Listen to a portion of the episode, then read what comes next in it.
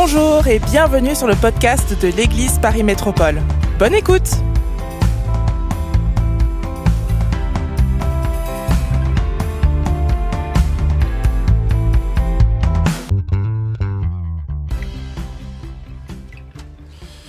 Amen. Prenons place, si, vous le voulez bien. Peut-être réduire un tout petit peu mon micro dans la salle, c'est un peu fort. Euh, dans l'évangile de Marc, l'évangile de Marc au chapitre 6, et j'ai la foi que vous êtes venus à l'église avec une Bible. Alléluia. Une Bible. Le, téléphone est toléré. Pardon. Non, je, je reprends mes mots. La Bible sur le téléphone est tolérée, mais le papier est préféré. Amen. Hallelujah. Nous avons entamé cette série qui s'intitule Lève-toi, brille. Et euh, c'est tiré de Isaïe 60 et euh, le pasteur Boulagnon était avec nous ce matin. On pense que c'était vraiment probablement son dernier message. Ça devait être son dernier message il y a plusieurs mois. Il m'a dit j'aimerais encore prêcher. Il est venu et euh, vraiment la, la, force euh, moins là. Il a commencé assis, finalement il a terminé debout. Mais il nous a fait un exposé vraiment presque prophétique sur les temps de la fin que nous vivons et l'enténèbrement de la société qui est autour de nous, c'est d'actualité. Euh, même les athées le voient, même les gens qui ne croient pas en Jésus le voient, que nous vivons des jours vraiment euh, ténébreux. Et la Bible l'avait annoncé dans le livre d'Ésaïe. Dieu dit, autour de toi, ce sera les ténèbres, même euh, des ténèbres opaques viennent même sur les peuples, sur les peuples. Mais sur toi, l'Éternel brille. Et le Seigneur dit, alors lève-toi, lève-toi, brille. Et mon cœur est dans la joie ce matin parce que PM, c'est une église qui brille. Amen. Alléluia. Je veux vraiment rendre grâce à Dieu pour tous ceux qui ont fait la nuit de prière, euh, toute cette semaine de jeûne et prière, les matinales de prière qui étaient vraiment suivies. Et c'est très encourageant de, pour l'équipe pastorale de voir une église euh, dynamique, une église qui cherche la face de Dieu, une église qui est là et qui veut vraiment aller de l'avant. Et c'est une église vraiment qui brille de toutes sortes de façons. Justine, mon épouse, a partagé à l'église il y a quelques semaines, un mardi soir, le témoignage d'une sœur qui, alors qu'elle sortait de son travail, est interpellée par un SDF sur la rue. Et, si vous connaissez un petit peu le, quartier là-bas, il est assez connu, mais moi j'ai déjà vu, c'est un, un, homme qui n'a pas de bras en fait. Et, euh, et elle passait comme ça, le Seigneur touchait son cœur et elle a eu à cœur de lui acheter quelque chose. Mais elle s'est dit, en fait, il n'a pas de bras, donc ça veut dire qu'il faut que si je lui offre à manger ou à boire, c'est à moi de le nourrir. Donc imaginez la scène devant les grands boulevards de Paris où tout le monde rentre et sort des bureaux et ça.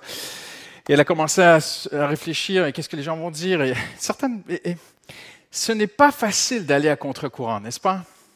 C'est pas facile de s'arrêter dans le flot, dans le, courant de milliers de personnes, ou peut-être, je ne sais pas combien de millions de gens passent chaque jour devant ces gens qui sont là, qui souffrent, et de t'arrêter, de faire quelque chose. Et, en fait, elle est allée chercher quelque chose pour lui. Elle a dû lui donner à boire comme ça et à manger. Et, pendant qu'elle le faisait, elle le, fit vraiment aussi même par la foi. Elle raconte alors qu'elle le fit, comment le Saint-Esprit est venu la remplir d'amour pour cet homme. Et elle ne voyait plus du tout ce que les gens pensaient autour d'elle. Mais ce qui m'a le plus touché, c'est que Justine a raconté ce témoignage il y a quelques mardis. Et euh, mardi dernier, une jeune femme s'approche de moi et elle m'a dit Pasteur, vous vous souvenez que votre épouse a raconté ce témoignage? Je dis Oui, je me souviens très, très, très bien. Elle dit Je suis rentré chez moi et Ça m'a tellement interpellé.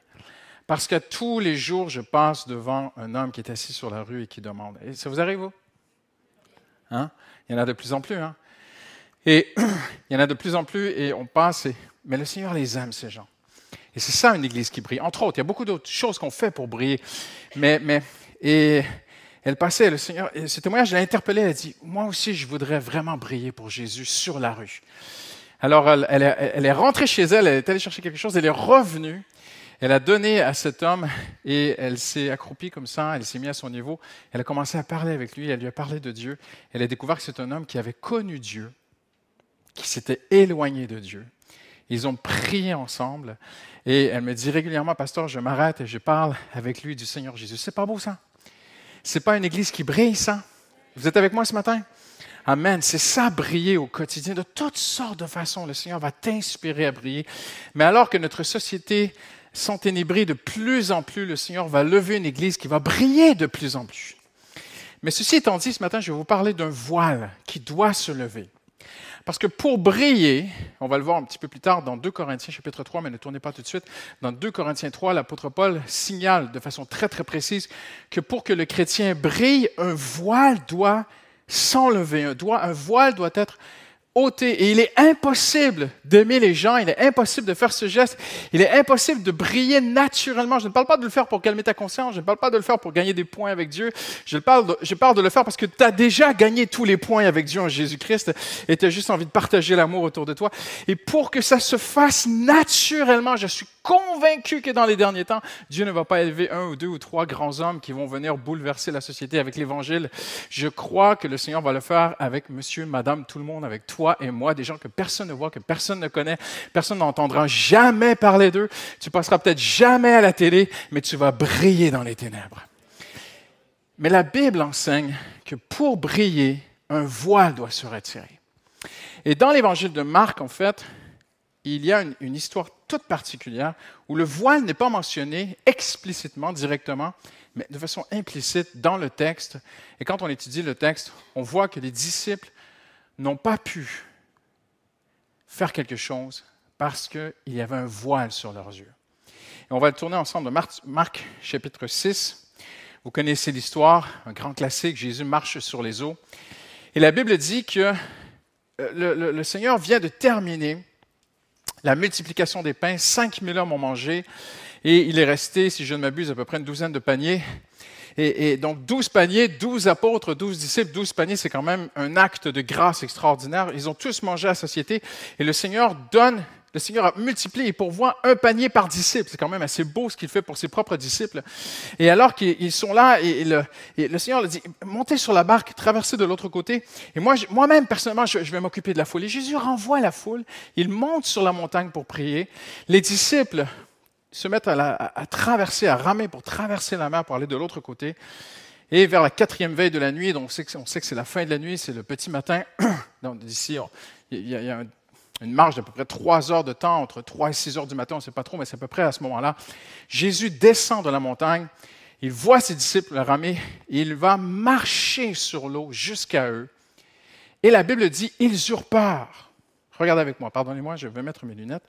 Jésus dit ceci, euh, Jésus marche, pardon, vers eux, et il s'approche d'eux, il vit qu'ils avaient beaucoup de peine à ramer, verset 48, car le vent leur était contraire. Vers la fin de la nuit, il alla vers eux en marchant sur le lac. Il voulait les dépasser. Quand ils le virent marcher sur le lac, ils crurent que c'était un fantôme. Ils poussèrent des cris. Car ils, ne voyaient, car ils le voyaient tous et ils étaient affolés. Il y a quelque chose qu'ils n'ont pas compris, quelque chose qu'ils ne voient pas. Il y a un voile qui est sur leurs yeux. Je vais vous le prouver dans un instant. Jésus leur parla aussitôt et leur dit, Rassurez-vous, c'est moi, n'ayez pas peur. Puis il monta près d'eux dans la barque et le vent tomba. Incroyable, Jésus monte dans la barque, c'est terminé. Le repos direct, la paix est arrivée avec Jésus. Ils étaient eux-mêmes extrêmement stupéfaits et, dans l'étonnement, car ils n'avaient pas compris le miracle des pains. Et là, on se pose une question très intéressante ce matin qui, nous interpelle. Le miracle des pains aurait dû les préparer à mieux recevoir Jésus marcher sur l'eau. Vous êtes d'accord avec moi? Ce n'est pas moi qui dis, c'est la parole de Dieu. La parole de Dieu dit, ils ne comprennent pas ce qui se passe. Ils perçoivent, ils perçoivent mal Jésus qui vient vers eux. Ils ont peur alors que c'est l'espoir qui vient vers eux ils ne comprennent pas, ils ne voient pas, la Bible dit, parce qu'ils n'ont pas compris le miracle des pains. Pourquoi ils n'ont pas compris le miracle des pains? Parce que leur cœur était endurci. Et le terme ici endurci, on va le voir dans un instant, c'est le même terme que Paul emploie dans 2 Corinthiens pour parler d'un voile qui doit être enlevé. Et lorsque ce voile est enlevé, on voit les choses d'une nouvelle façon et on peut vraiment briller pour le Seigneur Jésus. Je vous interpelle ce matin. Quel lien y a-t-il entre les pains et Jésus qui marche sur l'eau?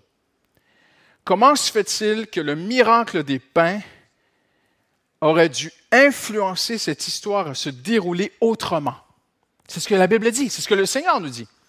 Le Seigneur nous dit, ils, sont étonnés, ils sont dans la peur, ils sont étonnés de Jésus. Donc, ce n'était pas la volonté de Dieu qu'ils soient étonnés.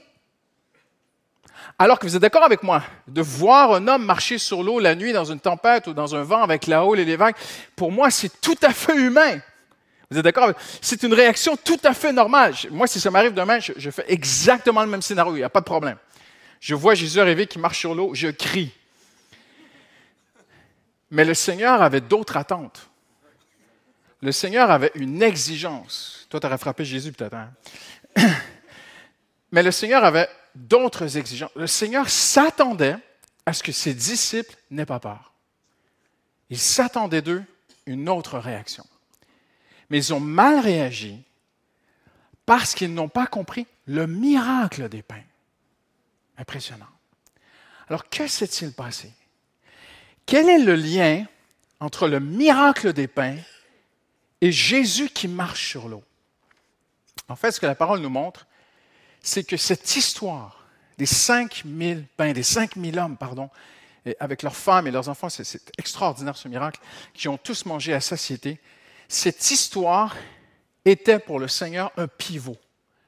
C'était pour Dieu un moment important pour enseigner une vérité à ses disciples. Et si ses disciples avaient compris cette vérité, leur vie aurait changé. Et ils auraient brillé pour Dieu. Donc, pour le Seigneur, le miracle des pains est très important. Pour le Seigneur, cette histoire d'avoir multiplié les pains, c'était très, très important pour lui. Je vais même vous dire, à un autre moment donné, le Seigneur va faire une autre multiplication des pains. Première fois 5 000 hommes, deuxième fois 4 000 hommes. Et là, les disciples vont oublier les pains. Ils vont partir et ils vont oublier d'amener les pains avec eux. Et dans la barque, ils vont commencer à s'embrouiller, à se prendre la tête. Mais qui a oublié? Mais c'est pas possible. Mais t'as fait quoi, Thomas? Non, mais c'est toi, Matthieu, mais t'as oublié les pains. Ils commencent à s'embrouiller. Et Jésus leur fait des reproches. Je vais vous montrer dans un instant. Et Jésus leur dit, n'avez-vous pas compris le miracle des pains? Donc le miracle des pains est très précieux pour notre Seigneur. Il y a quelque chose à comprendre. Dans le miracle des pains, ce n'est pas la puissance de Dieu qui est à comprendre. Je m'explique. Le fait que Jésus ait, multiplié les pains, c'est une évidence pour tout le monde. Plus personne ne pouvait discuter. Cet homme n'est pas comme les autres. Il prend cinq pains et deux poissons il les multiplie, les milliers mangent. Les gens ont vraiment compris que Jésus était capable de faire du pain à partir de rien, parce qu'un peu plus tard, Jésus leur reproche. Et Jésus voit les foules le suivre, il leur dit, vous me suivez parce que je peux multiplier le pain. Donc tout le monde avait compris que le, le message ici secret dans cette histoire n'est pas la puissance de Dieu. La puissance de Dieu, tout le monde l'a vu. Les disciples ont vu, les disciples ont participé à la multiplication, les disciples ont vu les paniers se remplir, les disciples ont distribué le pain, les disciples savaient que Jésus avait, manifesté une puissance extraordinaire. Mais il y a un autre message dans cette histoire, et ils l'ont manqué. Ce n'est pas un message évident. Il y avait un message qui est secret, un message qui est caché. Mais est-ce que Dieu veut cacher des choses? Oui. Est-ce que Dieu a des secrets? Oui. David parle du secret de Dieu qui lui est révélé. Matthieu 13, lisez Matthieu 13. La Bible dit que Jésus est venu pour révéler des secrets cachés de toute éternité. Il y avait des choses secrètes cachées dans le cœur de Dieu que personne ne savait et que Dieu a envoyé son Fils pour qu'il révèle ces secrets. Donc il y avait un message secret dans la multiplication des pains et celui qui reçoit celui à qui Dieu enlève le voile, celui qui est révélé du vrai message secret derrière la multiplication des pains, celui-là va briller dans ce monde. Alors, est-ce que vous voulez savoir? Moi, ça m'a béni. Jésus, il faut comprendre qui est le Seigneur d'abord. Le Seigneur n'a jamais cherché à impressionner qui que ce soit. Dieu n'a pas à se prouver. Le père n'a pas dit au fils, bon, on va vraiment les impressionner là, fais-les asseoir, multiplie les pains, waouh, ils vont dire que je suis fort. Dieu n'est pas comme ça. Dieu n'a jamais cherché à se prouver, Dieu n'a jamais cherché à impressionner, et Dieu n'a aucun intérêt à montrer qu'il est plus fort que les autres dieux. Ah, pasteur Christian, c'est pas biblique, parce que dans l'Ancien Testament, on montre, il y a des combats, Israël contre les Philistins et l'Arche de l'Alliance, et finalement, les idoles, les Philistins tombent devant l'Arche de l'Alliance. Oui, mais c'était l'ombre des choses à venir, ce n'était pas la pleine révélation de Dieu. Voir s'arrêter, lorsqu'un chrétien s'arrête à la puissance de Dieu, que Dieu est capable, que Dieu peut, que Dieu est tout-puissant, il manque quelque chose à ce chrétien. Il y a un autre message encore plus important qui est le cœur essentiel de toute la parole de Dieu et surtout cette lumière que Jésus a apportée. Alors oui, le Seigneur est venu révéler des choses cachées, des choses secrètes. Il y avait un message que le Seigneur voulait que ses disciples comprennent. Et s'ils avaient compris ce message, ils n'auraient pas vécu Jésus venant sur eux, marchant sur l'eau de la même façon. Et voici le message. Tout ce que Dieu fait, il le fait par amour. Ah, mais Pasteur Christian, c'est trop simple. Je ne parle pas d'une révélation intellectuelle, je parle d'une révélation spirituelle qui va transformer ta vie. Je m'explique. Ils ont tous vu la puissance de Dieu. Et, je, vais oser entrer dans un territoire que je ne maîtrise pas du tout, qui est Dieu. Mais la puissance de Dieu, on pourrait dire très, très, très simplement ce matin, la puissance de Dieu, c'est l'aspect extérieur de Dieu. Dieu est tout puissant. C'est la première chose, c'est l'une des premières choses que Dieu dit à Abraham, je suis le Dieu tout-puissant, mais pas que. Moïse voit la toute-puissance de Dieu, mais il lui manque quelque chose. Et la deuxième fois que Moïse va aller au Sinaï, Dieu lui dit, Moïse veut, je veux voir encore plus ta gloire. J'aimerais vous dire ceci. Il y a des chrétiens aujourd'hui qui, perdent leur temps à vouloir montrer aux autres que leur Dieu est plus fort que les autres dieux. Ne rentrez pas dans ce petit jeu-là. Ça, c'est l'Ancien Testament. Nous n'avons rien à prouver à personne. Jésus n'a jamais fait de miracle pour montrer qu'il était plus fort qu'un autre. Jésus a fait des miracles parce qu'il aimait les gens. Jésus a nourri les 5000 parce qu'il les aimait. Et c'est écrit en fait. La réponse, elle n'est pas loin, la réponse est dans le texte. Il faut juste lire la Bible. Jésus vit une grande foule et fut rempli de compassion. Il voit les cinq mille hommes, plus les femmes, les enfants assis, qui sont à ses pieds, qui l'écoutent enseigner la Bible. Et Jésus, rempli de compassion, se tourne vers ses disciples et leur dit, il faut les nourrir. J'ai rien à prouver. Pas, le Seigneur ne fait pas de show. Le Seigneur n'a pas de rival. Le Seigneur n'est pas en compétition avec personne. Il règne. Quand on règne, on n'est pas en compétition. Donc, le Seigneur n'a pas fait les choses pour montrer, regardez, moi, je suis le vrai Dieu, les autres sont des idoles mortes et tout. Non, non, non, ça, c'est l'Ancien Testament. Maintenant, on est dans la pleine révélation. Oui, la puissance de Dieu, mais plus que la puissance de Dieu, l'amour de Dieu. J'aime ces 5000 hommes. Je veux les nourrir. Et je vais vous montrer pourquoi Jésus a marché sur l'eau. C'est écrit dans la Bible. Jésus n'a pas marché sur l'eau pour montrer qu'il peut marcher sur l'eau et toi et moi, on ne peut pas. Voyez-vous, le Seigneur n'a pas de temps à perdre en disant, regarde, je suis meilleur que toi. Le Seigneur n'est pas intéressé par la comparaison, la, la compétitivité. Le Seigneur n'est pas dans ces choses-là. Le Seigneur est venu sauver. Quand tu fais un sauvetage, imaginez, j'ai déjà parlé de ça, j'aime bien cette image. Imaginez un sauveteur qui va en mer, qui va sauver quelqu'un. Il part avec l'hélicoptère, la garde côtière et tout. Et euh, cet été, dans nos vacances, on, voyait la garde côtière était là. Et imaginez cet hélicoptère qui arrive dans la tempête et, ces hommes de la garde côtière qui, sont des, athlètes incroyables, qui nagent bien et tout, et qui partent en mer et tout. Imaginez la, la, dame qui est là en bas en train de se noyer. Et le gars de la garde côtière lui dit Hé, madame, regarde, regarde mes gros muscles. Je vais venir te sauver. Regarde comme je nage bien. Regarde comme je suis bon. C'est ridicule. Il ne va pas descendre dans l'eau et commencer à la sauver, la, remonter dans l'hélicoptère et puis l'asseoir, puis lui donner une petite bouteille d'eau. je suis bon, hein? Tu as vu comme je suis bon, je t'ai sauvé la vie. Le Seigneur n'est pas comme ça. Le Seigneur n'a rien à prouver. Le Seigneur est venu chercher et sauver ce qui était perdu. Le Seigneur a quitté sa gloire quelques années sur terre dans l'espace-temps pour retourner dans sa gloire. Le Seigneur était, il s'est humilié. C'était humiliant pour lui venir sur terre. Imaginez dans la gloire où il habitait. Le Seigneur Jésus n'a jamais marché sur l'eau pour que toi et moi, on lise cette histoire et qu'on se dise, waouh, Jésus est vraiment fort. Oui, OK, on peut dire ça à des petits-enfants à l'éducation chrétienne et à l'école du dimanche. C'est bien, c'est la base, c'est le début que Dieu est puissant. Mais il faut aller plus loin.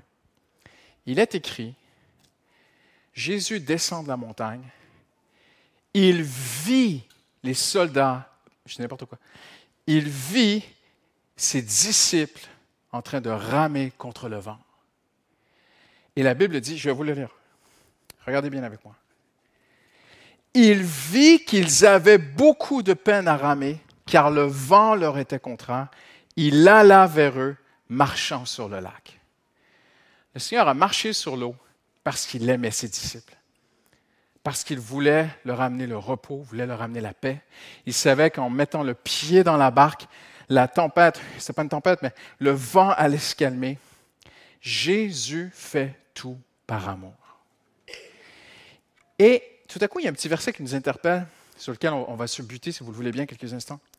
Il est écrit, il voulait les dépasser. C'est interpellant. Maintenant, je respecte toutes les traductions de la Bible, mais quand on étudie bien le texte, on réalise que le mot les dépasser est un mot qui va dans les deux sens. On peut autant traduire, dans tous les, on peut traduire dans les contextes, autant qu'il voulait les dépasser qu'il voulait s'en approcher. Intéressant. C'est mon avis personnel, c'est ma compréhension des Écritures, c'est mon étude personnelle, je ne l'impose à personne, mais j'ai cette conviction que Jésus ne voulait pas les dépasser. J'ai cette conviction qu'ils avaient beaucoup de peine à ramer, il le vit. Il va marcher sur l'eau pour se dépêcher de les sauver parce qu'il les aime. Et on pourrait traduire ainsi, il voulait s'approcher d'eux. Intéressant, parce que qu'est-ce qui se passe après? Après, Jésus ne leur dit pas Au revoir, les gars. Hé, les gars, en passant, vous avez vu, moi, je marche sur l'eau, vous ne savez pas comment. Hein? Vous avez vu comme je suis bon? Hey, ciao, on se retrouve sur la rive. C'est pas ce qui s'est passé. La Bible dit Il vient, il marche sur l'eau, il vint jusqu'à eux. Moi, je pense que ça veut plutôt dire, pas qu'il voulait les dépasser, mais qu'il voulait s'approcher d'eux. C'est le même mot. Le même mot peut se traduire il voulait les dépasser ou il voulait s'approcher. Moi, je pense que c'est s'approcher. Jésus vint jusqu'à eux il voulait s'approcher d'eux. Et eux, ils voient cet homme qui arrive sur l'eau. Ils se mettent à crier Ah Car ils n'avaient pas compris le miracle des pains. Et la Bible dit, juste après, il monte dans la barque. Et dès qu'il met le pied dans la barque, les flots s'arrêtent. Le vent s'arrête. La paix est instantanée. Ils le regardent. Ils sont étonnés car ils n'avaient pas compris le miracle des pains car leur cœur était endurci ou voilé. Qu'est-ce qu'ils n'ont pas compris? Que Jésus fait tout par amour. Que Jésus les aime. J'aimerais vous dire ceci. Un homme de Dieu, pour qui j'ai beaucoup de respect, a dit ceci. Un homme qui a vécu la provision miraculeuse de Dieu tant de fois dans sa vie a dit, chaque fois que Dieu fait un miracle, je ne suis pas surpris. Je suis béni, mais je ne suis pas surpris. C'est ça la vraie foi. Si tu es surpris que Dieu t'ait répondu, c'est qu'en fait, tu ne croyais pas vraiment qu'il allait le faire. Mais si tu as prié, tu as demandé à Dieu d'intervenir, et il a intervenu, tu t'en réjouis, mais tu ne devrais pas être surpris. Tu devrais dire, mais je savais. Tu commandes sur Amazon ou autre truc. Tu commandes un truc. Lorsque le livreur arrive et que tu es chez toi et il sonne, et tu descends et tu rouvres, tu ouvres la porte, je sais pas moi, tu descends de ton appartement, et il t'attend en bas, et tu ouvres la porte, il arrive avec le colis, tu dis pas Ah, mais vous êtes venu mais vous me l'avez livré, mais c'est extraordinaire, c'est inespéré. Mais non, tu dis merci, tu signes, bonne journée, au revoir. Quand Dieu nous répond, on ne devrait pas être surpris. On devrait être béni qu'il nous réponde, mais on ne devrait pas être surpris. Jésus ne s'attendait pas à ce que ses disciples soient surpris. Mais ils étaient surpris parce qu'ils n'avaient pas compris le miracle des pains. Et qu'est-ce que Dieu voulait qu'ils comprennent dans le miracle des pains? qu'il ne fait pas les choses pour nous impressionner. Il fait les choses parce qu'il nous aime. Et le Seigneur aime ses enfants. Jésus eut compassion des foules. Et le Seigneur voulait amener ses disciples à vivre, à marcher. Et Jésus, dans Jean 15, avant d'aller à la croix, va leur dire, demeurez dans mon amour. Restez dans cette révélation. Ne sors pas, ne sors pas de cette révélation que je t'aime que je vais pourvoir. Si tu as besoin de pain, je vais te donner le pain que tu as besoin. Tu rames dans une tempête, je vais venir. J'aimerais vous dire ceci ce matin, c'est très intéressant cette histoire. Parce que la première fois, il y a une tempête. Et Jésus dort dans la tempête, mais Jésus est dans la barque. Il n'est pas loin. Il dort et Pierre vient dans la barque et Pierre réveille Jésus et, Pierre même fait des reproches à Jésus tant sa foi est petite, mais quand même un tout petit peu de foi parce qu'il vraiment il se tourne vers Jésus. Il dit au Seigneur, ne te soucies-tu pas du fait que nous périssons? Et Jésus se lève et dit, homme de peu de foi, il calme la tempête. Extraordinaire. Mais la deuxième fois, alors qu'il rame contre le vent, c'est pas vraiment une tempête, mais ça souffle quand même assez fort, et les flots, et le vent est contre eux, et ils sont fatigués. N'oubliez pas, ils ont passé la journée à distribuer des pains, et là, ils passent la nuit à ramer. Je pense que ces hommes-là, ils avaient envie d'aller dormir, de se reposer. Ils n'y arrivent pas, ils sont contre le vent, ils rament, c'est difficile pour eux. Mais là, il y a un problème. Jésus n'est pas dans la barque. Et le temps qu'ils prendrait à faire le tour du lac, prendre une barque ou les, rejoindre, lui mettre dans... Je pense qu'à un moment donné, Pierre s'est dit, les gars, ça vaut même pas la peine d'appeler Jésus. Il est quelque part sur sa montagne, loin de nous. Il prie, il s'est fait sa nuit de prière. Il est avec les intercesseurs, tiens. Euh, PM, il fait sa nuit de prière. le temps qu'il arrive, on va avoir fini. Voyez-vous, il n'y a dans la tête de ces hommes aucune possibilité quelconque que Dieu puisse les aider. Et le Seigneur veut leur montrer que lorsque dans ta vie, tu ne vois d'aucune façon un chemin, mais comment Dieu pourrait-il se rendre jusqu'à moi et m'aider? Ah, il va faire ça? Non, non, il ne peut pas. Non, non. Mais et tu arrives à cet endroit dans ta vie, tu dis, je ne vois aucune issue, d'aucune façon le Seigneur pourrait venir jusqu'à moi et m'aider. Je te dirais même, c'est presque trop tard. Alors le Seigneur marche sur l'eau. C'est pour ça que le Seigneur a marché sur l'eau. J'en suis convaincu. Pour leur montrer, je vous aime tellement. Je veux tellement vous aider. Je vais faire n'importe quoi pour t'aider. Je vais marcher sur l'eau. Je vais faire un chemin là où il n'y a pas de chemin. Je vais passer où les autres auraient coulé. Je ne vais pas faire de détour, je ne vais pas faire le tour du lac, je peux venir jusqu'à vous, mais je veux que tu saches une, chose ce matin. Jésus vit qu'il ramait. Vous savez, c'est extraordinaire parce que c'est une expression française. Vous avez déjà entendu des Français qui disent Ah, je rame. alors, là, je rame. Hein. Mais là, mais là au, premier sens du terme, vraiment, il rame. Et c'est difficile. Et le Seigneur veut que nous sachions que dès que Jésus vit que c'était difficile pour eux, il marche sur l'eau. Il vient jusqu'à eux. Et ce que le Seigneur veut leur montrer et veut nous montrer ce matin, c'est qu'il fait tout par amour. Et parce qu'il nous aime, il vient jusqu'à nous. Hallelujah. Quelqu'un dit Amen ce matin. Alors je pense que cette grande vérité qui va nous faire briller dans les derniers temps, dans les temps de la fin, je pourrais la dire en une phrase. Ce savoir aimer. Se savoir aimer de lui. Ça se dit en français ce que je dis? Ça tient là, personne ne me répond. Ça tient, je parle français, on est, on est d'accord? OK. Ce savoir aimer nous lève pour aller aimer. Ce savoir aimer nous lève pour aller aimer. C'est très simple ce que je veux dire ce matin. Mais ce que le Seigneur voulait, c'était que ses disciples habitent dans une révélation il nous aime. Il nous a donné des paniers de pain. Il va nous aider dans ces flots, face à ce vent, face à ces flots, dans cette barque. Je ne sais pas comment il va venir, je ne sais pas quand est-ce qu'il va venir, je ne sais pas ce qu'il va faire, mais il va venir. Parce qu'il nous aime. Et je refuse de m'inquiéter. J'ai la foi de vivre dans l'amour de Dieu. Parce que lorsqu'une femme ou un homme se sait aimer de Dieu, en fait, à son tour, il, est libéré. Il est instantanément libéré de ses soucis, de ses inquiétudes, et il est libéré pour se lever, pour aller aider quelqu'un d'autre. C'est ça l'Évangile. En terminant aujourd'hui, rapidement, je ne sais pas si je vais réussir, mais il y a un voile qui est là. La Bible parle de ce voile les évangiles nous montrent que pendant trois ans et demi, les disciples ne voyaient pas. Ils étaient voilés. Ils marchaient avec lui. J'aimerais vous dire ceci ce matin, tu peux marcher avec ton Sauveur. Et, en fait, je pense qu'il y a... Je, vais m'avancer. Pour moi, il y a deux voiles. Il y a ce premier voile où les gens qui ne sont pas chrétiens ne, peuvent pas voir que tout est en Christ. Mais une fois que ce voile est enlevé, Paul en parle dans 2 Corinthiens, le voile est enlevé, tu reconnais que Jésus est ton sauveur, ok. Mais parfois ce voile revient quand même un peu parce qu'on s'inquiète, parce qu'on reprend les choses en main. Quelque chose parfois nous coupe de voir que malgré la tempête, malgré les flots, malgré les rames, malgré le fait qu'il semble loin, non, non, non, il n'est pas loin, je sais qu'il est là. Et je sais qu'il fait tout par amour, je sais qu'il m'aime. Alors je suis libéré. Il est impossible que Dieu me laisse tomber.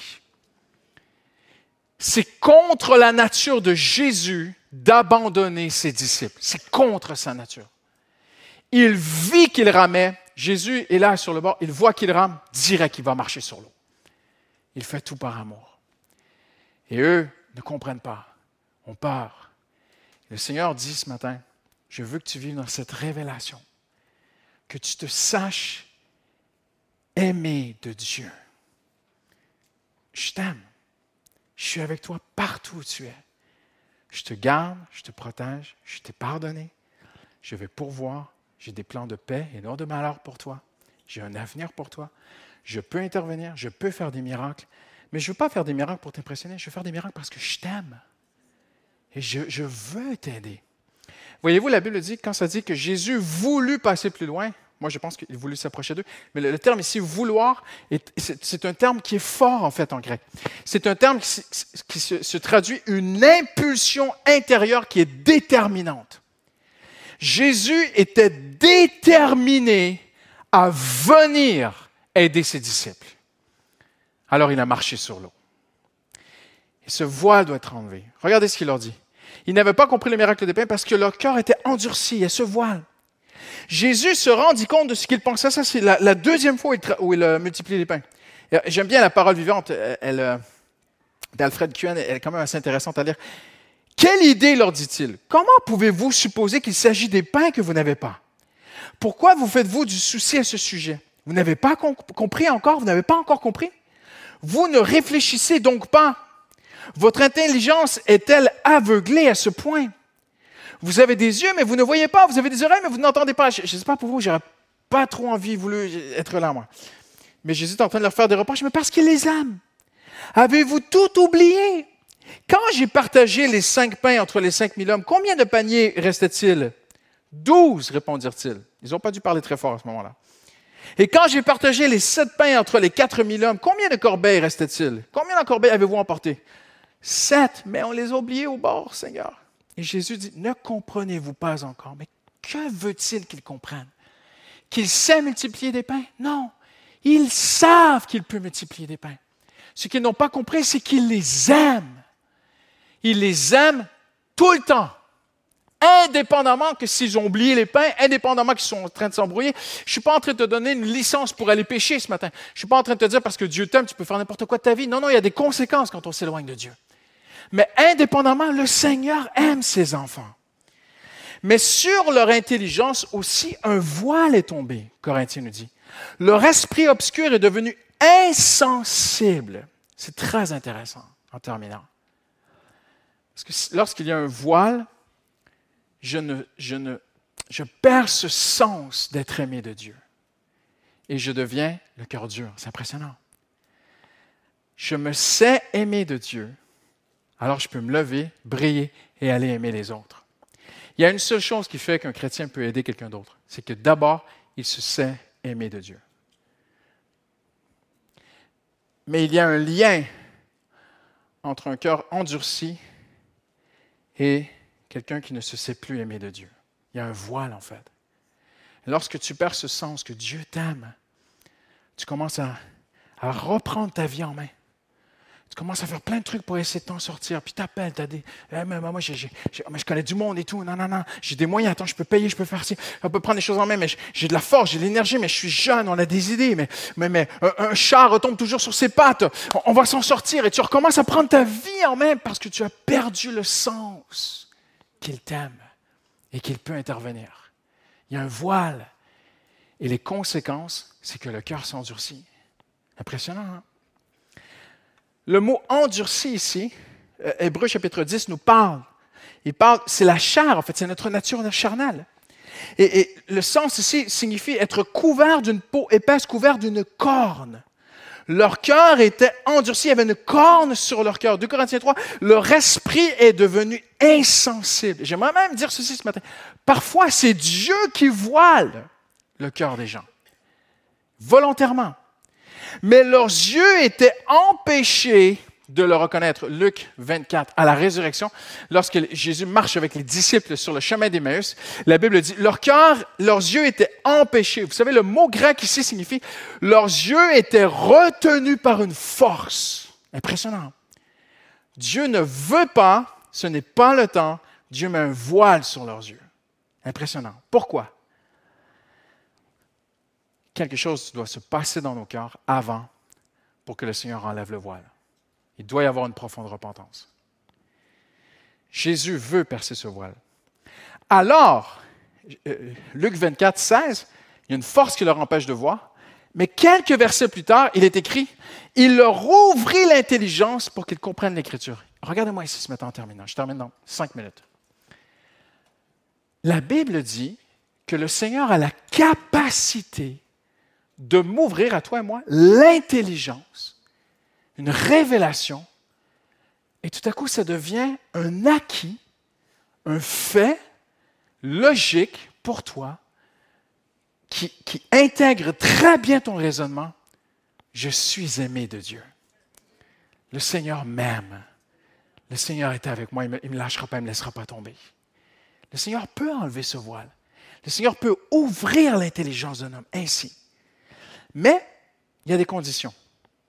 2 Corinthiens 3, je reviens, qui commente très bien ce texte, cette histoire. C'est seulement dans l'union avec le Christ que le voile est levé. Il faut que tu t'approches de Dieu. Il faut que tu passes du temps avec Dieu. Il faut que tu sois dans sa parole. Il faut que tu sois dans l'intimité. Chaque fois qu'une personne se tourne vers Dieu, le voile tombe. Et j'aimerais même dire ceci ce matin, même pour un enfant de Dieu. Un enfant de Dieu qui néglige sa relation avec Dieu, le voile revient. Comment se fait-il qu'on voit parfois des enfants de Dieu s'éloigner de Dieu?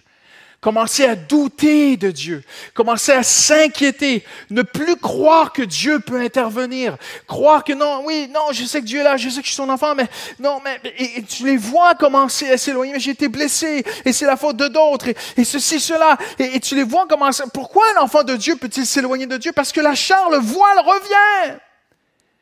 On s'approche de Dieu, le voile s'enlève. On s'éloigne de Dieu, le voile revient. C'est ce que la Bible montre clairement. Mais hallelujah. Chaque fois, voici l'espoir en terminant aujourd'hui. Peu importe où tu es ce matin, peu importe à quel point le voile peut être épais, thick, corne, la corne en, grec. Peu importe si, je, n'arrive plus, pasteur, à concevoir que Dieu m'aime. à travers tout ce que je vis, à, travers tout ce qui se passe dans ma vie, c'est, il y a ce voile, je n'arrive plus. Eh bien, regarde l'espoir. Chaque fois qu'une personne se tourne vers Dieu, le voile tombe. Le Seigneur est fidèle.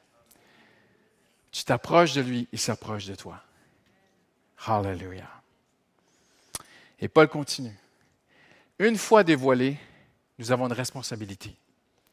Sans voile, le visage découvert, nous tous, les chrétiens, les enfants de Dieu, nous contemplons la gloire du Seigneur. Et alors que tu gardes cette relation avec ton Dieu, cette intimité avec ton Dieu, regarde ce qui se passe. Voici ta part. Je le contemple, je passe du temps avec Dieu. Je suis dans les Écritures, le Seigneur est tout pour moi. Alors, Paul dit, nous devenons ce que nous contemplons. Vous êtes avec moi? Mais c'est merveilleux. Ce savoir aimer nous permet d'aimer. Je passe du temps avec Dieu.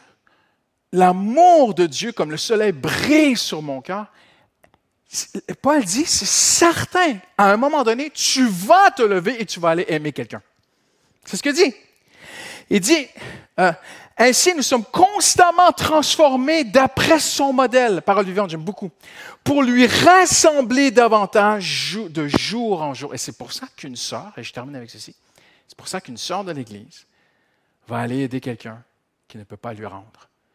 Va marcher, va aller complètement à contre-courant de ce monde. Ce savoir aimer de Dieu fait que je deviens ce que je contemple. Dieu m'aime, je vais aimer. Jean dit, tout ce qui est né de Dieu aime. Impressionnant, hein? Combien sont nés de nouveau ici? Levez la main, parce que je suis très inquiet un instant. Là. Vous êtes nés de Dieu, vous allez aimer. Tu t'approches de Dieu, Seigneur brise son amour sur toi dans tes temps secrets avec lui.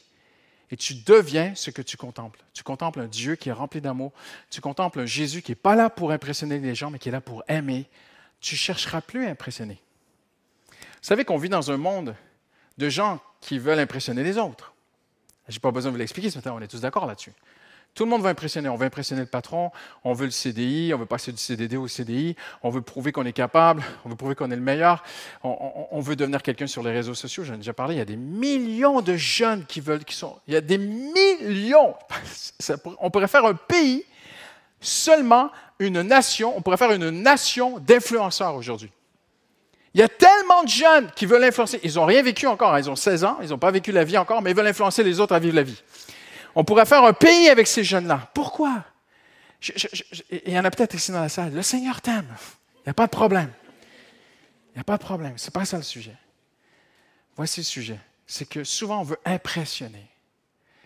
Mais quand on se sait aimer, on n'a plus rien à prouver. Tu vas demain au travail, faire ton travail.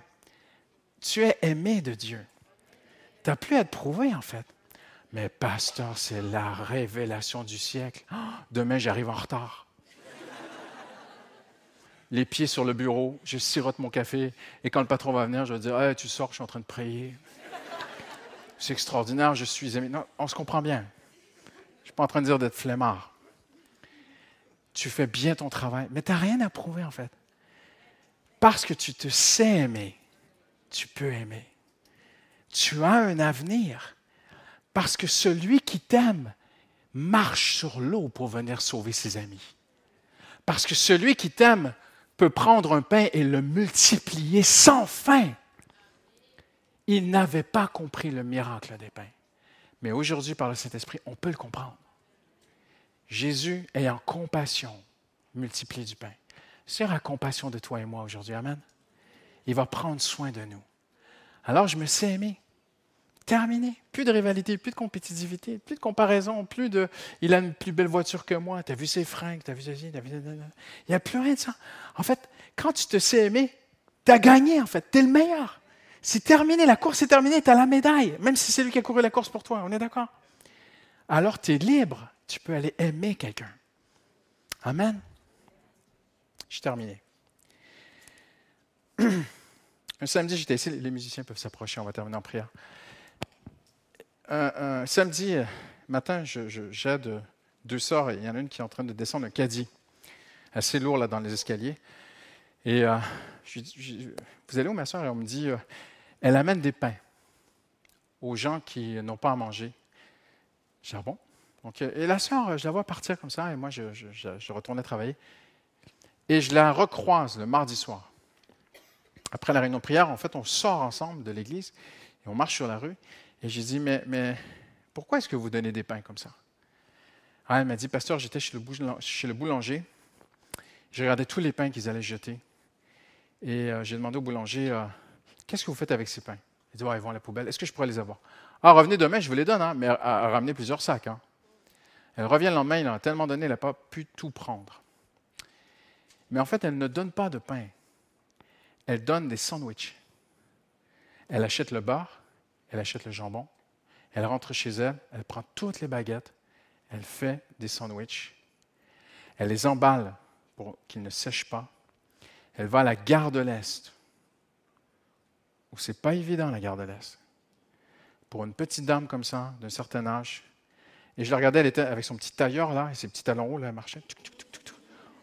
Le, décalage entre elle qui sort du bureau, je ne sais pas d'où elle sort, je ne sais pas ce qu'elle fait dans la vie, et qui arrive à la garde, elle, dit, mais pasteur, je, veux demander ce que quelques frères de l'Église m'aident, parce que quand les migrants viennent et se ruent sur moi, ah oui, je,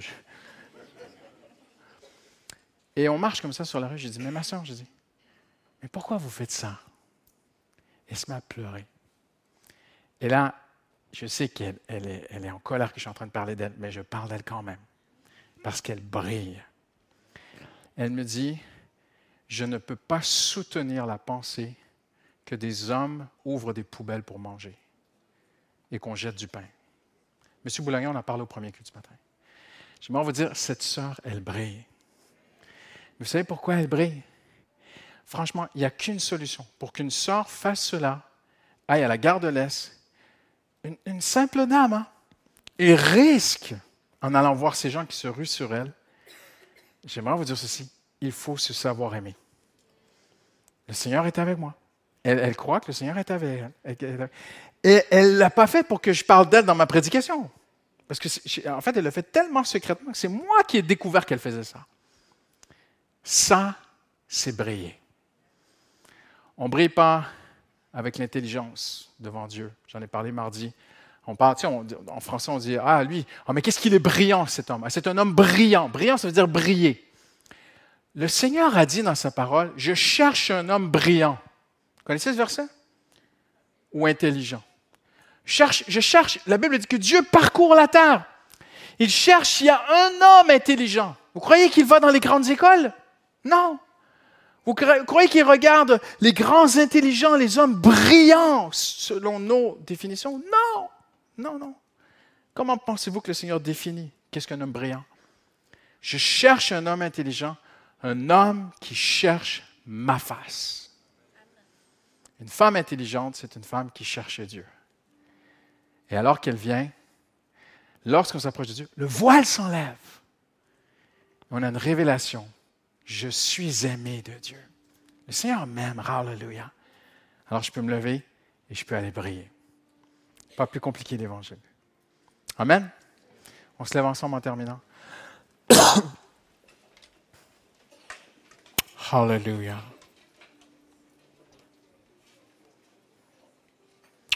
les disciples eurent peur de Jésus qui marchait sur l'eau parce qu'ils n'avaient pas compris le miracle des pains. Mais le miracle des pains a été fait parce que Jésus avait compassion des foules. Seigneur, ouvre nos yeux ce matin, Seigneur. Fais ce que aucun prédicateur, aucun homme ne peut faire, Seigneur. Viens ouvrir les yeux de mon frère. Viens ouvrir les yeux de ma soeur, Seigneur. Toi-même. Le psalmiste dans le psaume 119 dit, Dessille mes yeux, ouvre mes yeux, afin que je contemple ta loi. Seigneur, ouvre nos yeux ce matin, Seigneur.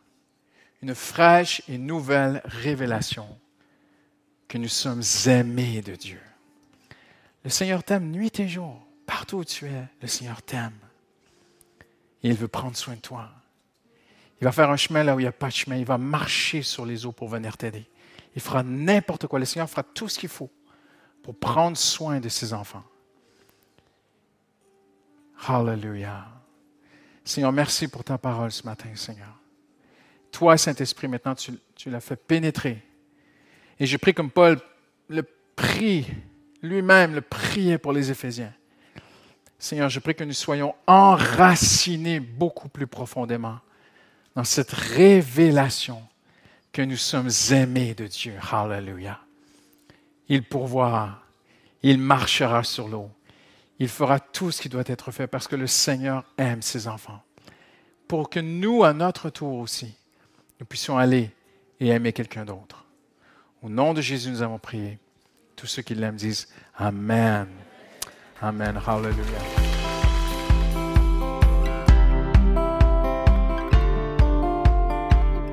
Merci d'avoir écouté le podcast de l'Église Paris Métropole. Retrouvez toute notre actualité sur notre site monégliseaparis.fr et sur nos réseaux sociaux Instagram, Facebook et YouTube Église Paris Métropole. À bientôt!